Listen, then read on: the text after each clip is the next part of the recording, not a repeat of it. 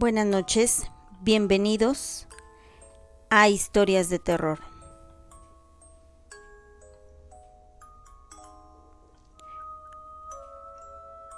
Bienvenidos a Historias de Terror. Comenzamos este viernes 10 de abril. Aquí estamos con ustedes y vamos a contar algunas historias muy interesantes en esta noche. Bienvenidos los que van llegando. Esperemos que todos estén por aquí conectados. Conectados el día de hoy. Muy buenas noches. Yo soy su amiga Mizuno Atena y vamos a comenzar con algunas historias de terror que tenemos preparadas para ustedes. Algunas las compartieron amablemente a través del correo lupita.misuno.gmail.com y algunas otras las voy a compartir con ustedes. Esperemos que sean de su agrado. En esta ocasión tenemos una historia muy interesante que es enviada por nuestro amigo Lalo Solís le doy la más cordial bienvenida a todos los chicos que se están conectando a través de la página de YouTube Mizuno Atena. Muy buenas noches. Esperemos que se la pasen súper bien en esta noche de terror. Muy buenas noches y vamos a ver si ya están por aquí. Solamente voy a irlos saludando. Bienvenidos en esta noche. Ahí estamos, ya estamos repetidos. Es excelente, ya estamos ahí. Bienvenidos a todos los que están por aquí conectándose. ¿Qué tal? ¿Cómo están? Bienvenidos todos ustedes. Muchas gracias por conectarse. Creo que ya compartimos en algunas de las páginas de Facebook para que más eh, chicos se conecten en esta ocasión voy a compartir ahorita en un momentito más en las diferentes páginas para que todos se conecten a escuchar las historias que tenemos para ustedes en esta ocasión. En esta ocasión hay una historia, varias historias muy interesantes que me hicieron llegar a través del correo. Eh, se los mando por si tienen alguna que nos lo compartan. El correo es lupita.misuno@gmail.com. A partir de esta ocasión, recuerden, el programa va a tener una hora de duración y vamos a usar los últimos 15 minutos para eh, mandar los, eh, los saluditos, ¿vale? Muy bien, ya estamos compartiendo el link en varias transmisiones, en varias de la transmisión en varias plataformas. Ahí está, ya estamos listos. El día de hoy como primera historia, quiero compartirles algo muy interesante que me mandaron a través de mi página de Facebook. Ahorita vamos a... Es un relato muy interesante. El relato es de brujas. Vamos a comenzar, este es el primer relato de la noche y se llama Un relato de brujas. Y dice así. En cuanto a brujas, hay muchos relatos por muchos pueblos del mundo y de México, y este es uno de ellos. En la ciudad de Hidalgo, alguien a quien llamaremos Carlos caminaba por la carretera al regresar de trabajar. Y era muy de noche, cuando él caminaba tranquilamente rumbo a su casa, cuando de pronto, entre el monte, salió un extraño y enorme pájaro que empezó a volar encima de él. Le daba vueltas, siguiéndolo por la carretera en medio del despoblado. Y de vez en cuando pasaba rozando su cabeza, el pájaro cada vez que pasaba sobre el jinete emitía un silbido extraño. Esto causó algo de sospecha por parte de Carlos, quien pensó que podría tratarse de una bruja, ya que al parecer tienen un silbido muy peculiar y se podían convertir en aves por las noches. Así que pensó en algo para deshacerse de ella. Siempre traía un machete bien afilado, así que lo tomó por el mango, pero lo agarró al revés para golpearla con el lado que no tenía filo. Se detuvo un lado a un lado de la carretera y el pájaro se posó sobre el tronco de un mezquite que estaba en medio del monte, mirándolo con sus ojos que brillaban de una forma muy extraña, tan extraña que provocaba escalofríos. Él fingió que iba a encender un cigarro, pero seguía viendo de reojo a esa gran ave. Y de pronto, este pájaro se elevó en el cielo y se abalanzó sobre él. Y este sin titubear un instante le propinó un fuerte golpe con el lado sin filo de su machete, haciendo caer a esta ave a unos metros de su caballo. El pájaro aturdido por el golpe intentó volver a elevarse aleteando, pero Carlos le propinó varios golpes más hasta que logró dejarlo inconsciente. Carlos se fijó muy bien el lugar en donde había quedado esa, esa ave y el día siguiente, antes de llegar al rancho a trabajar, se llevó una gran sorpresa, pues lo que encontró fue a una mujer inconsciente, vestida de negro y golpeada. Se trataba de una vecina del pueblo. Al revisarla más de cerca, se percató que tenía unas claras huellas de golpes, como los hechos con el lado sin filo de un machete, como los golpes que él le había dado al ave la noche anterior y todo indicaba que ella era esa ave. Esa mujer era una bruja. La experiencia de Carlos corrió por todo el pueblo y días después la señora se fue y nunca jamás se volvió a saber de ella. Como ven, esta fue la historia de un relato de brujas. Muy interesante, ¿no? las brujas son unos personajes muy peculiares que, bueno, desde tiempos inmemoriales, inmemoriales han salido de noche para asustar a todo el que se deje, en especial si va solo. Así que si algún día vas solo por la noche, ten mucho cuidado, no se te vaya a aparecer alguna bruja por ahí. Tenemos la siguiente historia. Vamos a ir saludando a las personas que nos están haciendo el favor de conectarse en un momentito más y en un momentito más los saludo bienvenidos todos los que van llegando a este podcast de terror se trata de contar varios relatos en esta noche y por aquí les voy a estar saludando y vamos a saludar rápidamente a las personas que ya están por aquí.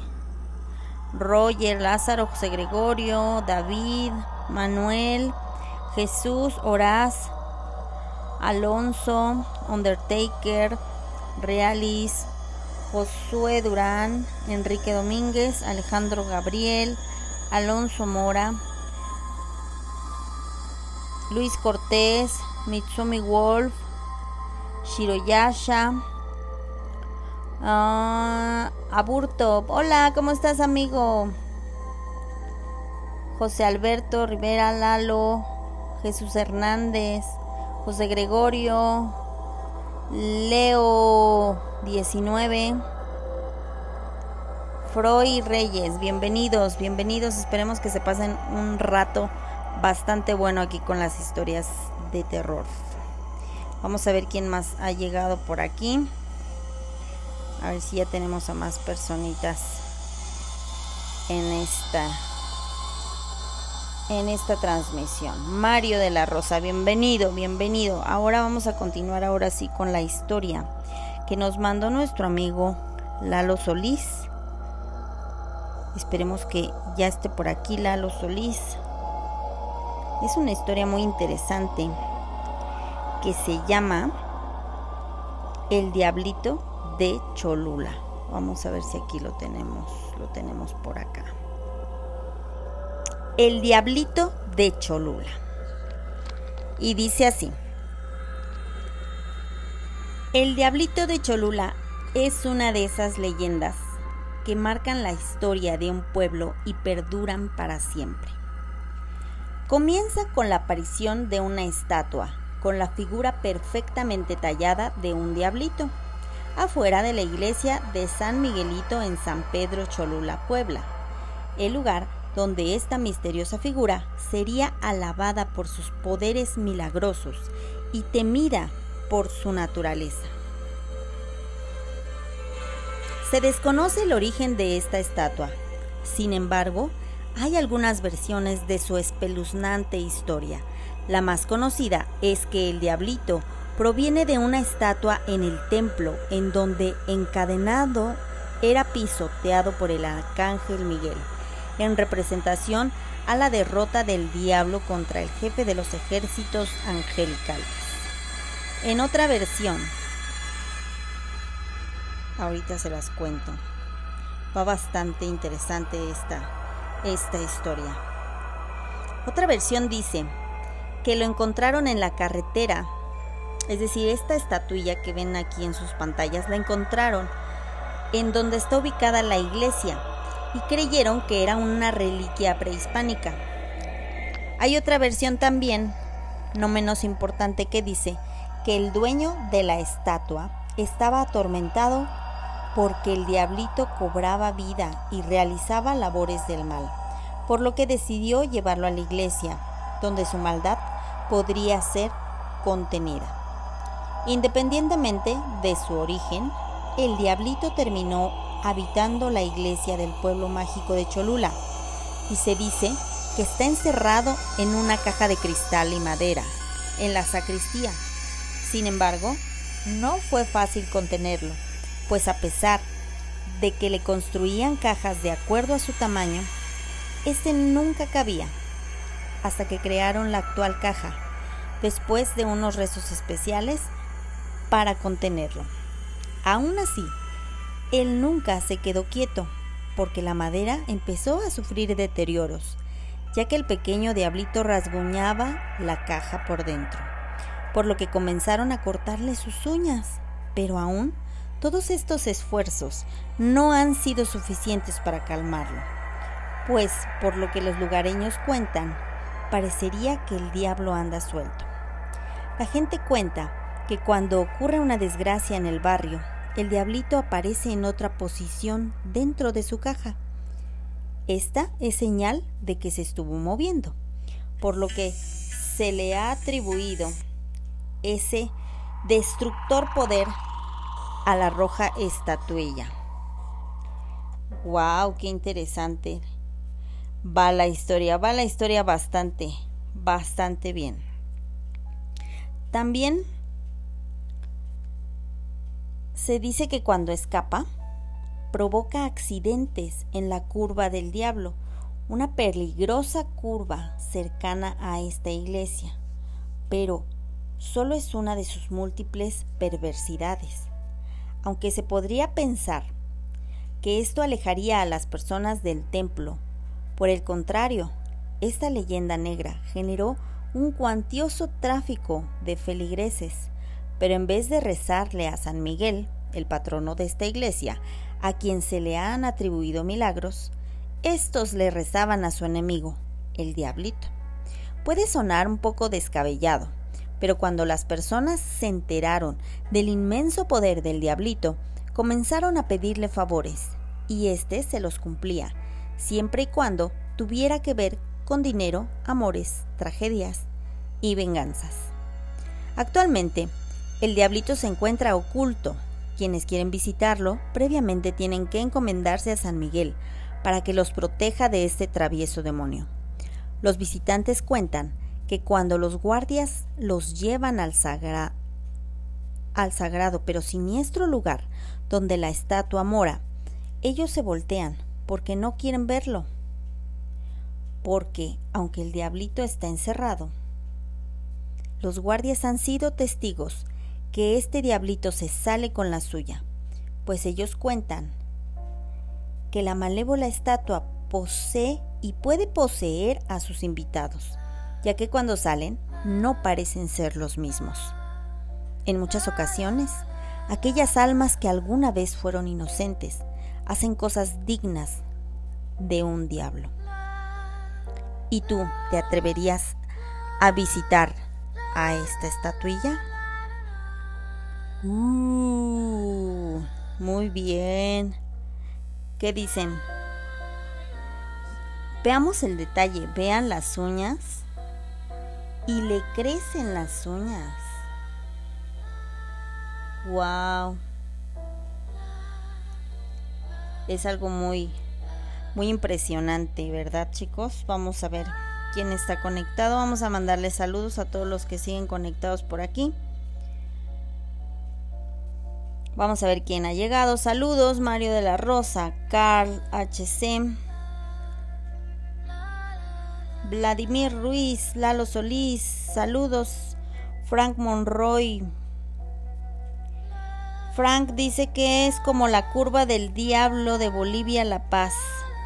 Frank, cuéntanos un poquito más de esa historia. Ojalá puedas mandarnos esta, esta leyenda. Recuerden que puedan eh, compartir sus historias a el correo lupita.misuno con z arroba. De hecho, en la descripción de este video está la dirección para que puedas compartir tus historias y las podamos eh, comentar con todos ustedes en la próxima edición.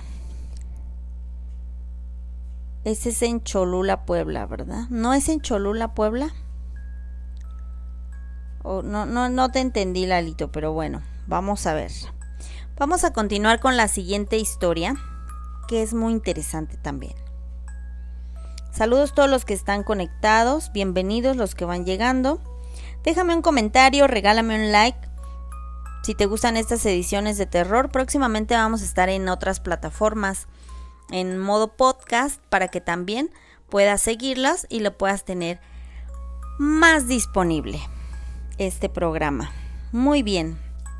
Vamos a continuar con la siguiente historia que es muy interesante y la tenemos por aquí. Déjenme encontrarla. Esta historia se me hace muy interesante ya que es acerca de la Basílica de Guadalupe, aquí precisamente en México, y se titula El fantasma de la Basílica de Guadalupe. Cuentan que en un diciembre, cuando hay más visitantes a la Basílica de Guadalupe, salió de San Luis Potosí un grupo de peregrinos llenos de fe y devoción para visitar a la Virgen de Guadalupe, después de un largo y cansado camino. Al fin llegaron a la Ciudad de México y como ya era tarde, un poco más de medianoche, decidieron esperar a que amaneciera para entrar a la basílica. Así es que se acomodaron a dormir algunos afuera de la iglesia para guardar lugar y poder entrar temprano, y después tener tiempo de conocer la ciudad. Otros prefirieron dormir calientitos y más cómodos en el autobús que los transportaba. Quienes durmieron fuera de la basílica cuentan que después de acomodar las cobijas para acostarse, se pusieron a platicar en espera de que llegara el sueño. Cuando de pronto se alcanzó a ver una luz que parecía salir de la antigua Basílica de Guadalupe. Al poner atención, se dieron cuenta de que era una mujer con una vela que seguía encendida a pesar del viento, caminando hasta la nueva basílica. La gran sorpresa fue al ver que entró a la basílica atravesando las paredes. Se dice que algunos por curiosidad han entrado a la basílica y la han visto dejar la vela en la ofrenda, rezar y después desaparecer. Se rumora que es un alma en pena que cumple un mandato que no cumplió en vida. Los peregrinos que cuentan esta historia prefirieron irse a dormir al autobús junto con los demás compañeros y regresar al otro día, cuando ya había amanecido, a ver a la Virgen de Guadalupe. ¡Wow! ¡Qué interesante! ¿Se imaginan? Todos los diciembres. Me pregunto cómo será este diciembre 2020. Este año que ha sido tan diferente en todos los aspectos. Pero eh, me pregunto si en diciembre va a volver a hacer, hacer lo mismo. Vamos a contar otra historia que es bastante interesante también. Les voy a ir mandando saludos a los que se han estado conectando ahorita en lo que estuvimos en esta leyenda. Vamos a ver quién sigue por aquí conectado. Ah, José Manuel, saludos. Alfred, Brandon. Bienvenido, Brandon. Deonsar. Bienvenidos. Bienvenidos todos los que están conectados aquí conmigo en esta ocasión. Esperemos que hayan tenido un buen día. Viernes Santo de pandemia histórico en México y el mundo con las iglesias vacías. Es algo bastante interesante que en algún momento va a ser un relato muy bueno que contar con el tiempo. Aquí comentan nuestro amigo Manuel que cuando no cumples una manda o promesa en vida, dicen que lo haces después de muerto. Y bueno, la verdad es que es bastante increíble esa historia, pero pero sí, ¿eh? Sí, eso pasa. Y es muy impresionante. Vamos a contar otra historia que es bastante interesante. Y esta, vamos a encontrarla. Vamos a encontrarla. Esta historia se titula La niña de las siete iglesias. y dice así, siendo una noche como todas, pero en especial, esta era una noche un poco más fría, más oscura. Cerca de la una de la madrugada, un taxista regresaba a su casa después de todo un día de trabajo.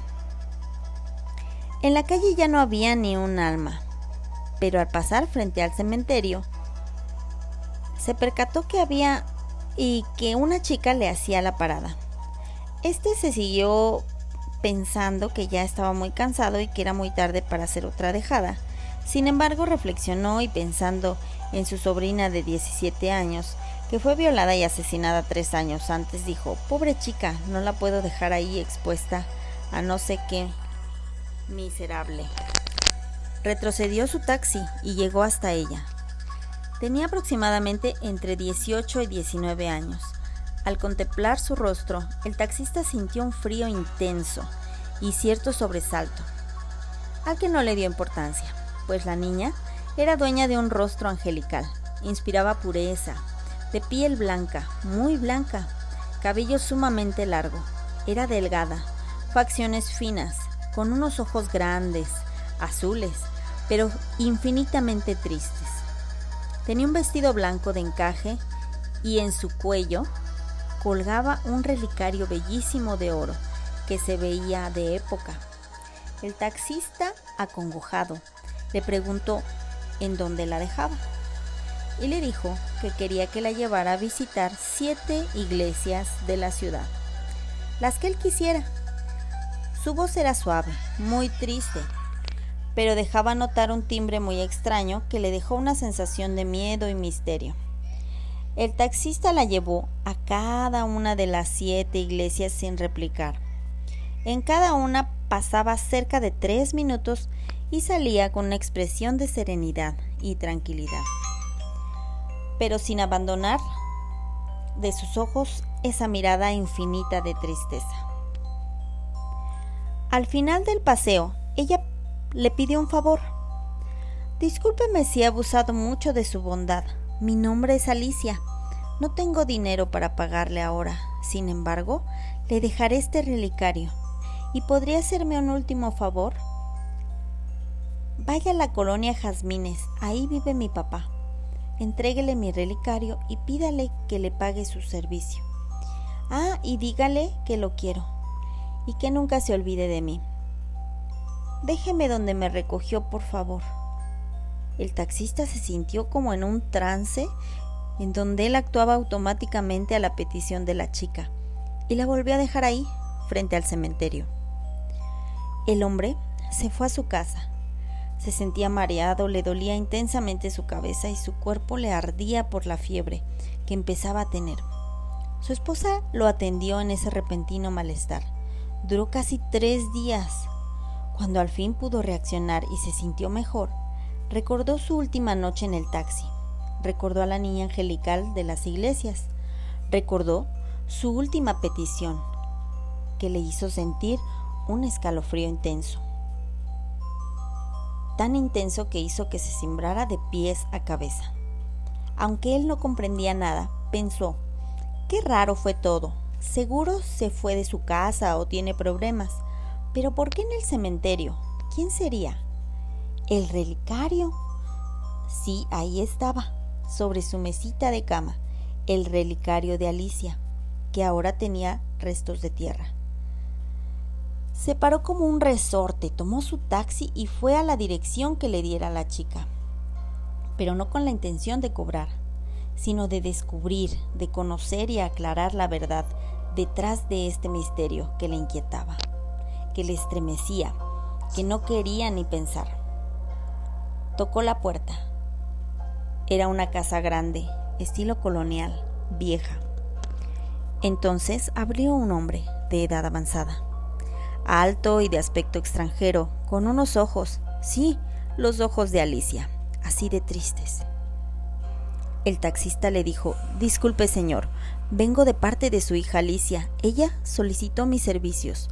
Me pidió que la llevara a visitar siete iglesias, y así lo hice.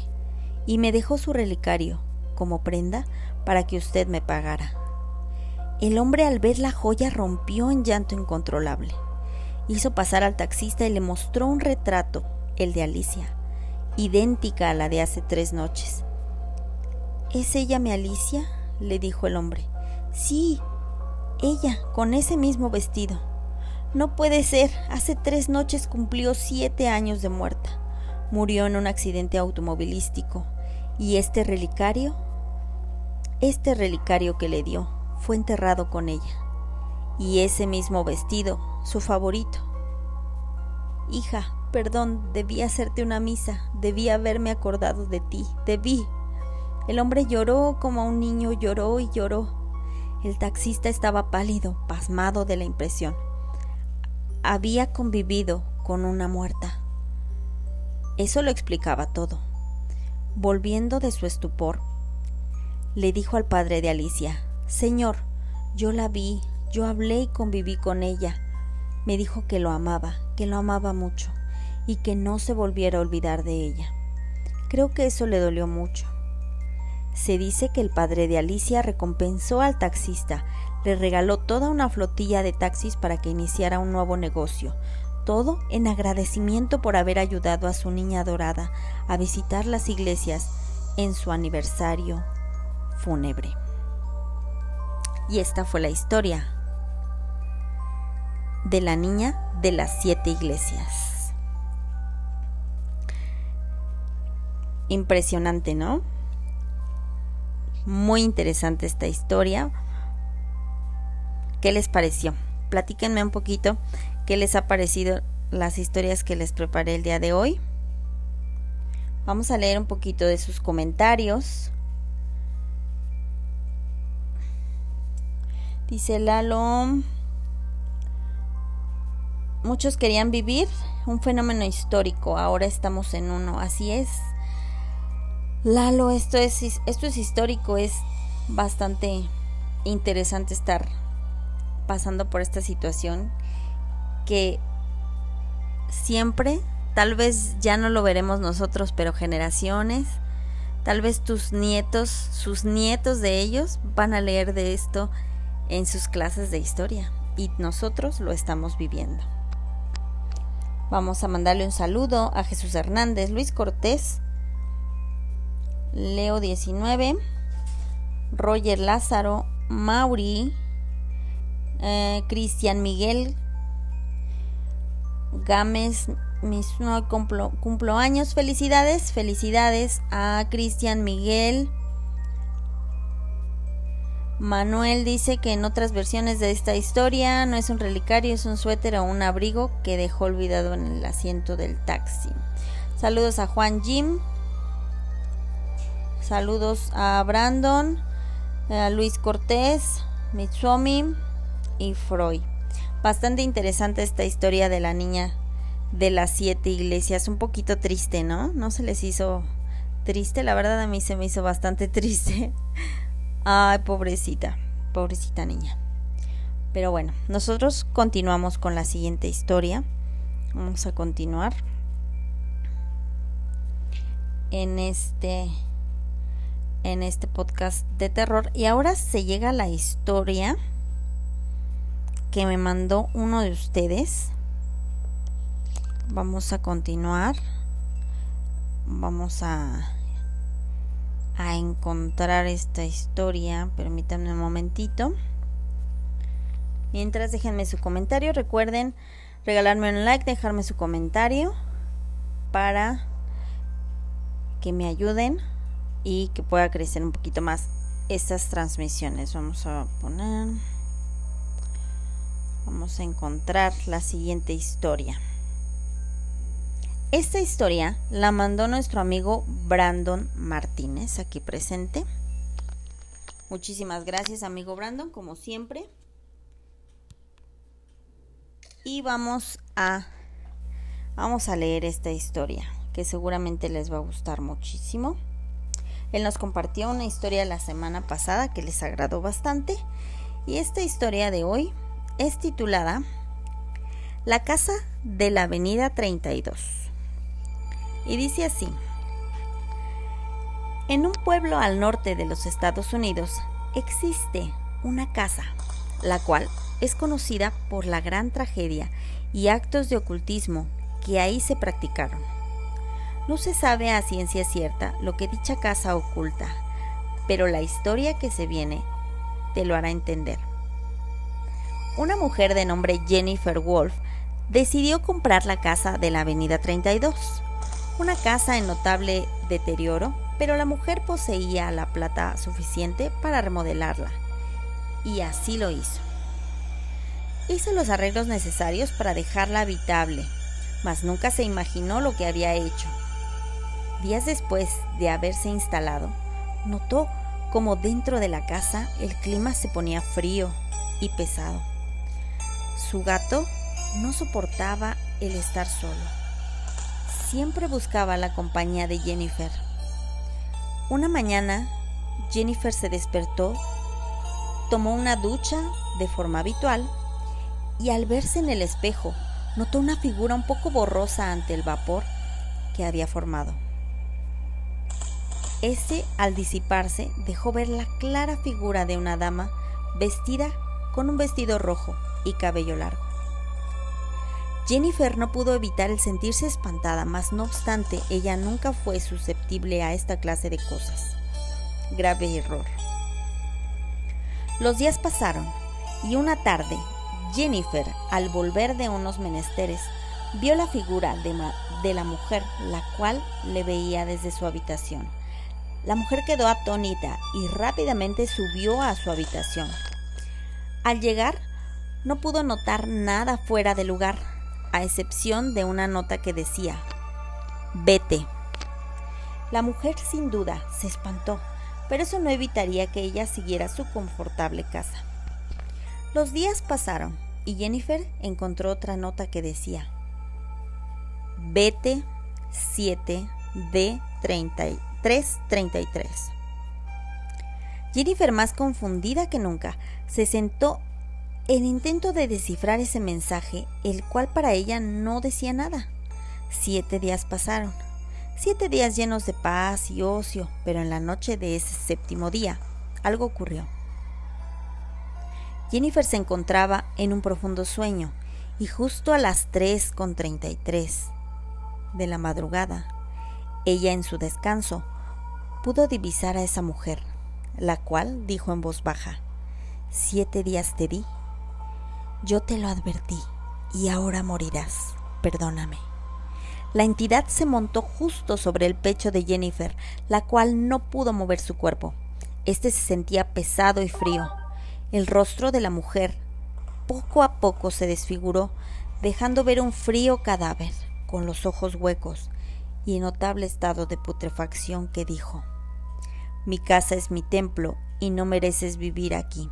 Te lo advertí. Fui benévola y tú una necia. Y ahora te quedarás conmigo.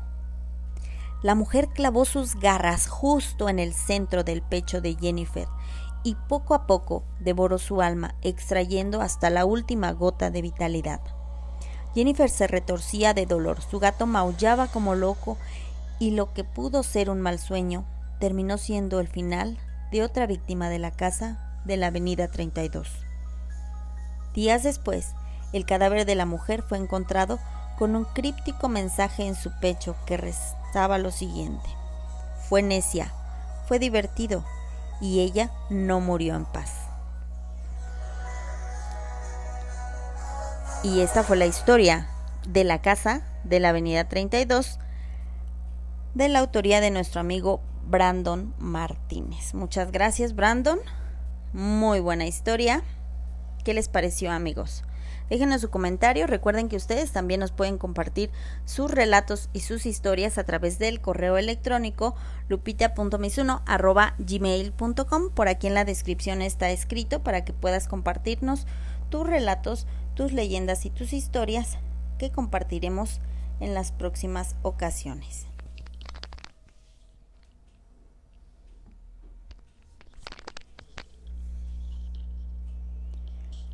Vamos a saludar a nuestros amigos que se encuentran por aquí. por aquí compartiendo.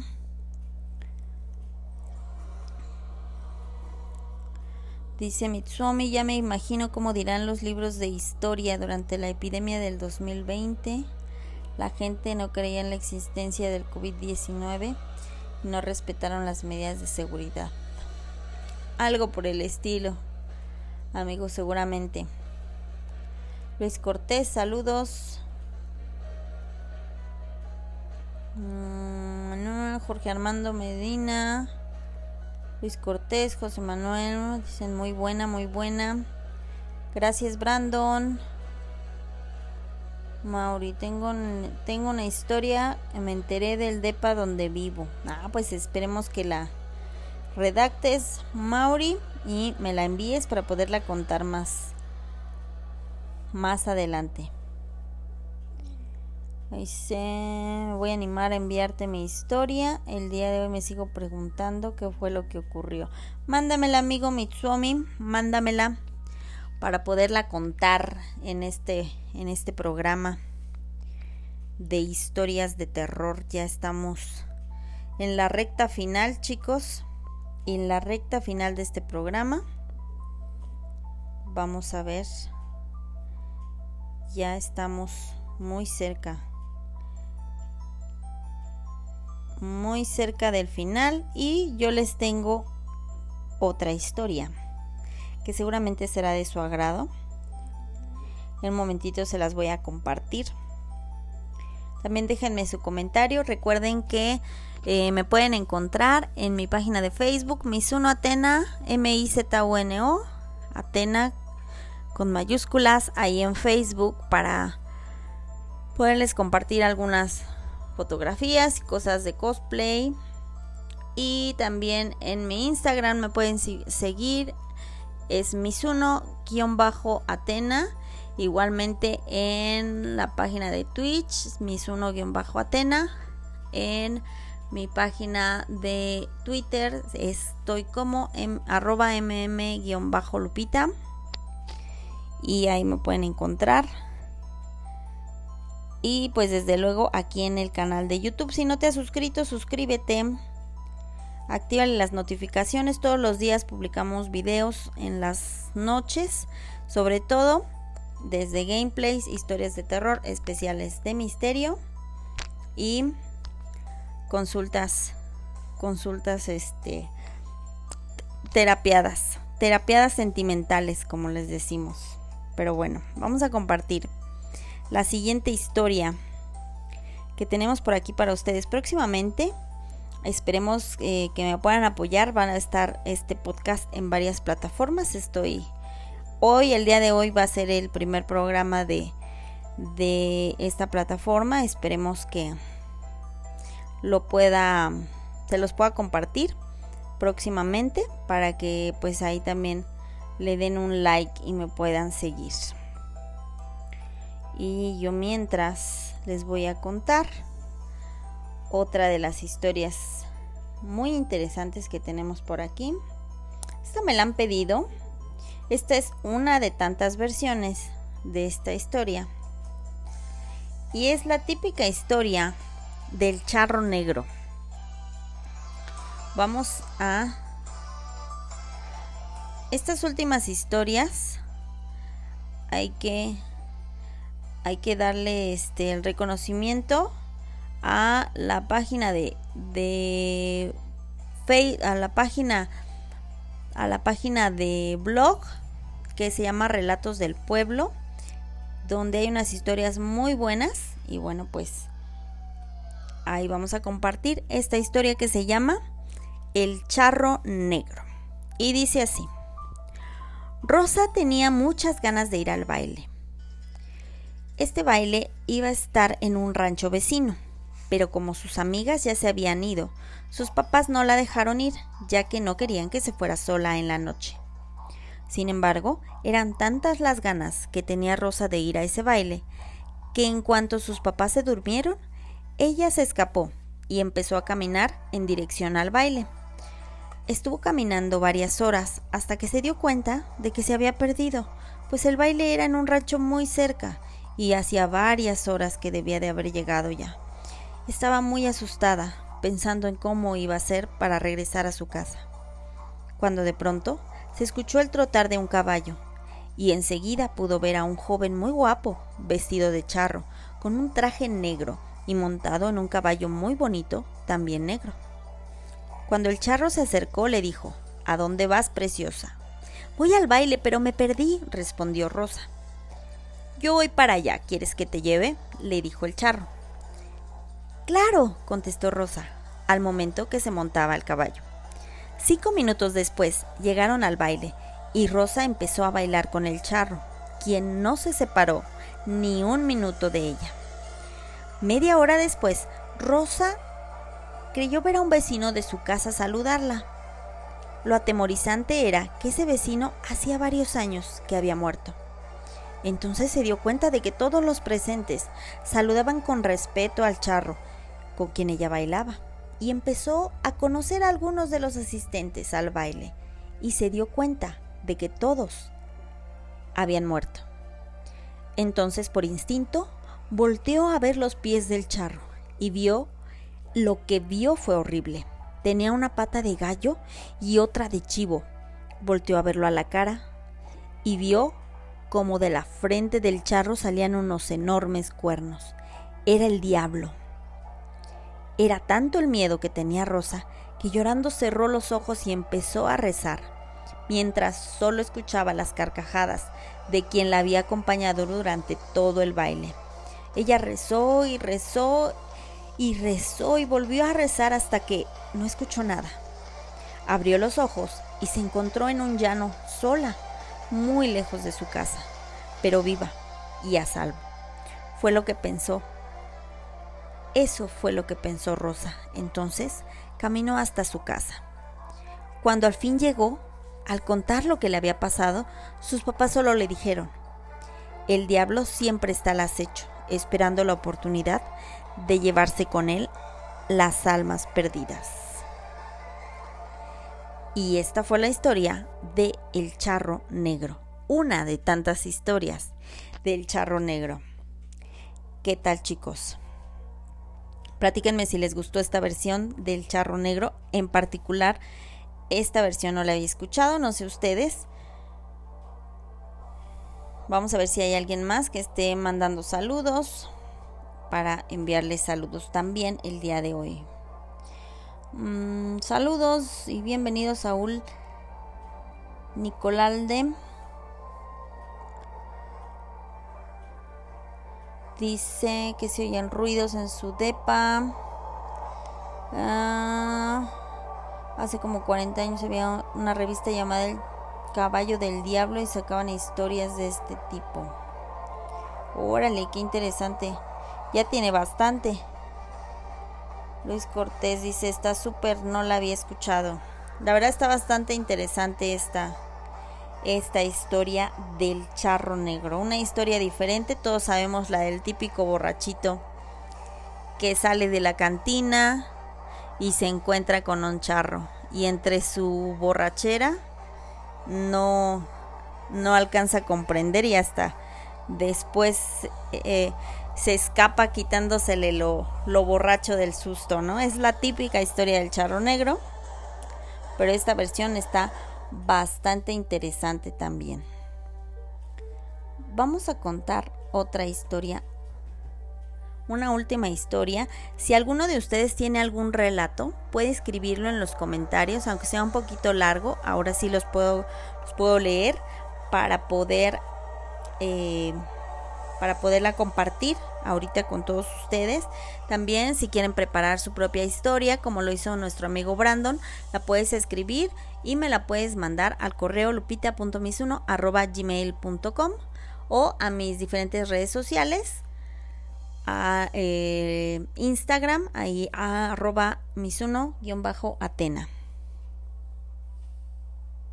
vamos a encontrar ahora que estuvo de moda esta imagen del ojo del diablo vamos a contar una historia muy interesante que se llama Más Diablo que el Diablo. Esta historia es muy interesante y dice así.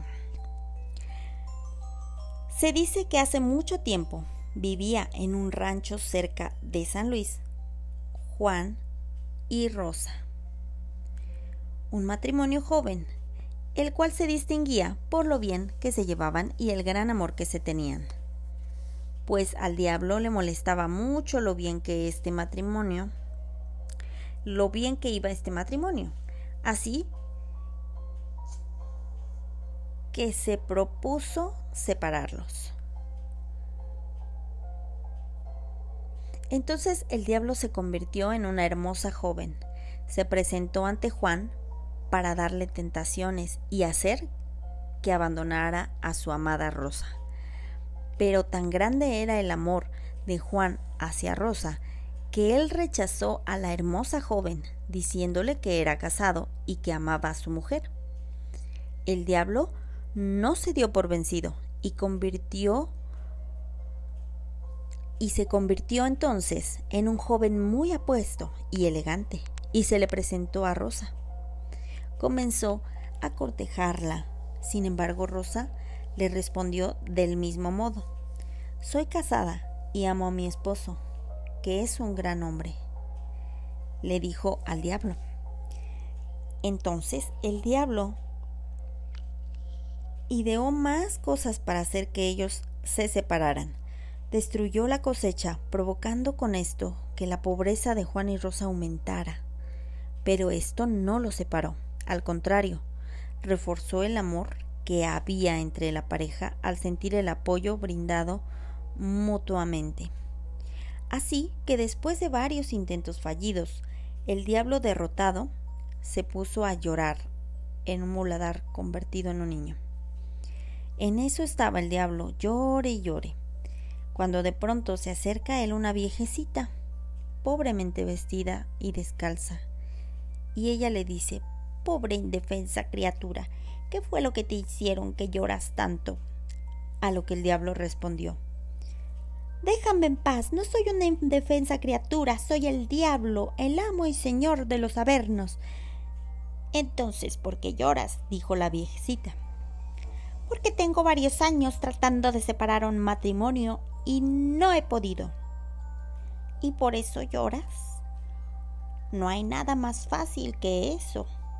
¿Qué me daría si yo lo logro? Si yo logro separarlos, dijo la viejecita.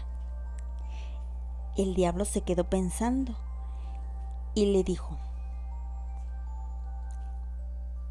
Te daré un par de guaraches, mas no creo que lo logres. Entonces, la viejecita fue a la casa del matrimonio, en el cual se encontraba Rosa haciendo la comida, y le dijo, Buenos días, buena mujer, ¿qué estás haciendo? Buenos días, estoy haciendo unas tortillas para llevarle a mi esposo de almorzar, porque ya es muy tarde, y él anda trabajando en la milpa. Pobre mujer, dijo la anciana. Tú aquí haciendo tortillas, preocupada porque él pueda tener hambre, y él allá con otra. Lo acabo de ver y te aseguro que ni el hambre le calaba. Yo que tú ni siquiera me, preocuparía por él. Ah, por hacerle caso ya se me quemó mis tortillas. Ni modo, ahora aún así se las llevo. Bueno, pues yo ya me voy, tengo cosas que hacer, pero tú piensa lo que te dije. Ya no te preocupes por él. A lo mejor si vas ahorita lo encuentras con la otra. Deberías apurarte para que veas que no te he echado mentiras. La viejita se fue pero ya había sembrado la semilla de la duda en el corazón de Rosa, quien preparó el, almuerzo y además en su canasta metió un cuchillo. Rosa caminó muy rápido con la intención de ver si era cierto lo que le había dicho la anciana, pero no sabía que la viejecita ya se había adelantado y llegó primero con Juan diciéndole ¿Qué haces, buen hombre? Trabajando, sembrando este maíz para tener que comer el día de mañana, respondió Juan. Ay, buen hombre, tú trabajando tanto y tu mujer por allá engañándote con otro. Es más, hasta se le quemó una tortilla por estar con él y así te la va a traer. Deberías ir a tu casa, a lo mejor todavía la encuentras con el otro. Juan se dio la vuelta y caminó con rumbo a su casa. Al encontrarse a medio camino con Rosa, destapó la canasta de su lunch y lo primero que vio fue la tortilla quemada. La discusión nos hizo esperar. Uno reclamaba y otro respondía más enojado a tal grado que Juan terminó matando a Rosa con el cuchillo que ésta llevaba en la canasta y después se suicidó. La anciana, al ver esto, dio por terminado su trabajo y fue hasta donde estaba el diablo y le dijo, Espero que estés satisfecho con mi trabajo. ¿Dónde están mis guaraches? Dicen que el diablo estaba más que sorprendido y prefirió no acercarse a ella. Y en la punta de una estaca le dejó los guaraches y le dijo, En verdad tú eres más diablo que yo. En unas horas pudiste hacer lo que yo no pude en varios años y esta peculiar historia se llamó Más diablo que el diablo. ¿Qué les pareció? Hasta con voces y todo, ¿eh, chicos? Bastante interesante, ¿no? Vamos a, vamos a, este, ver quién está conectado.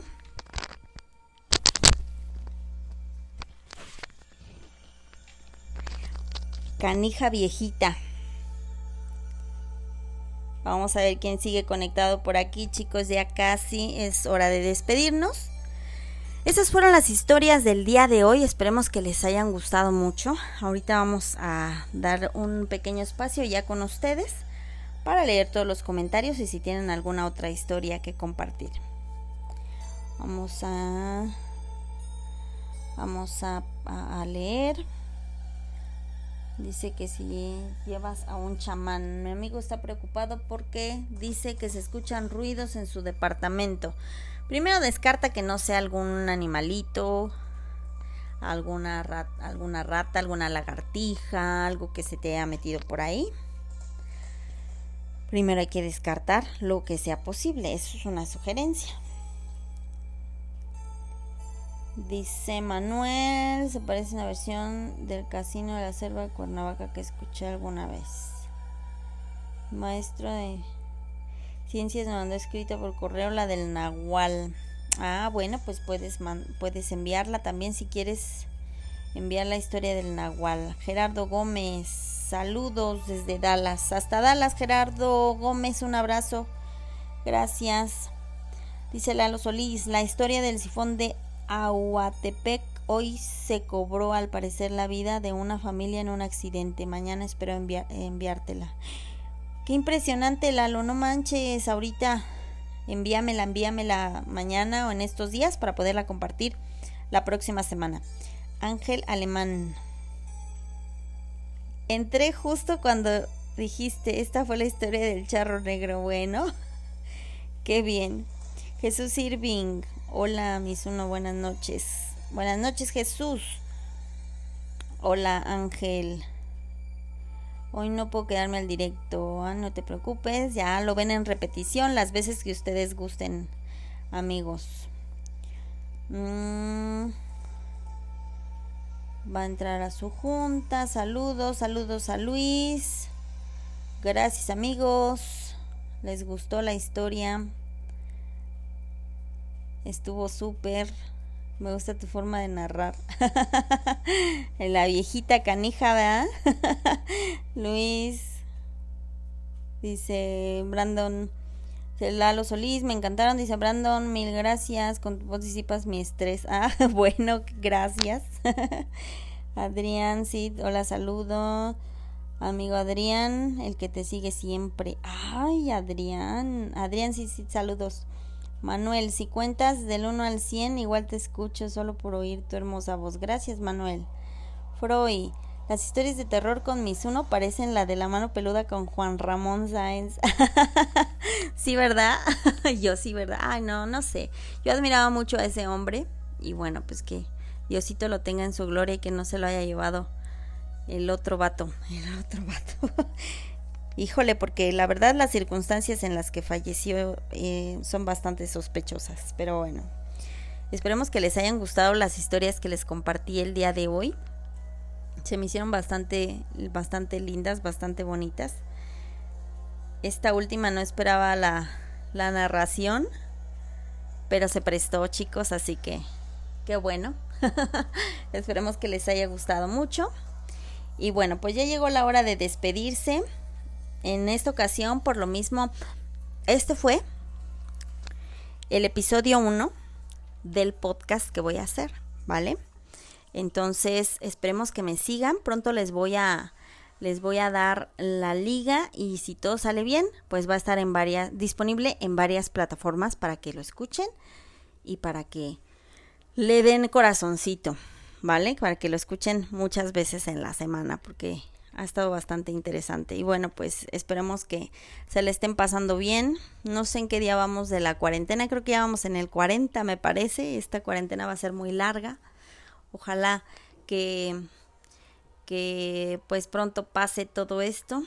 Aquí en México las cosas van despacito, despacito y pues esperamos que todos se cuiden. Bueno, les agradezco mucho su compañía, chicos. Voy a ver los últimos mensajes ya antes de despedirme.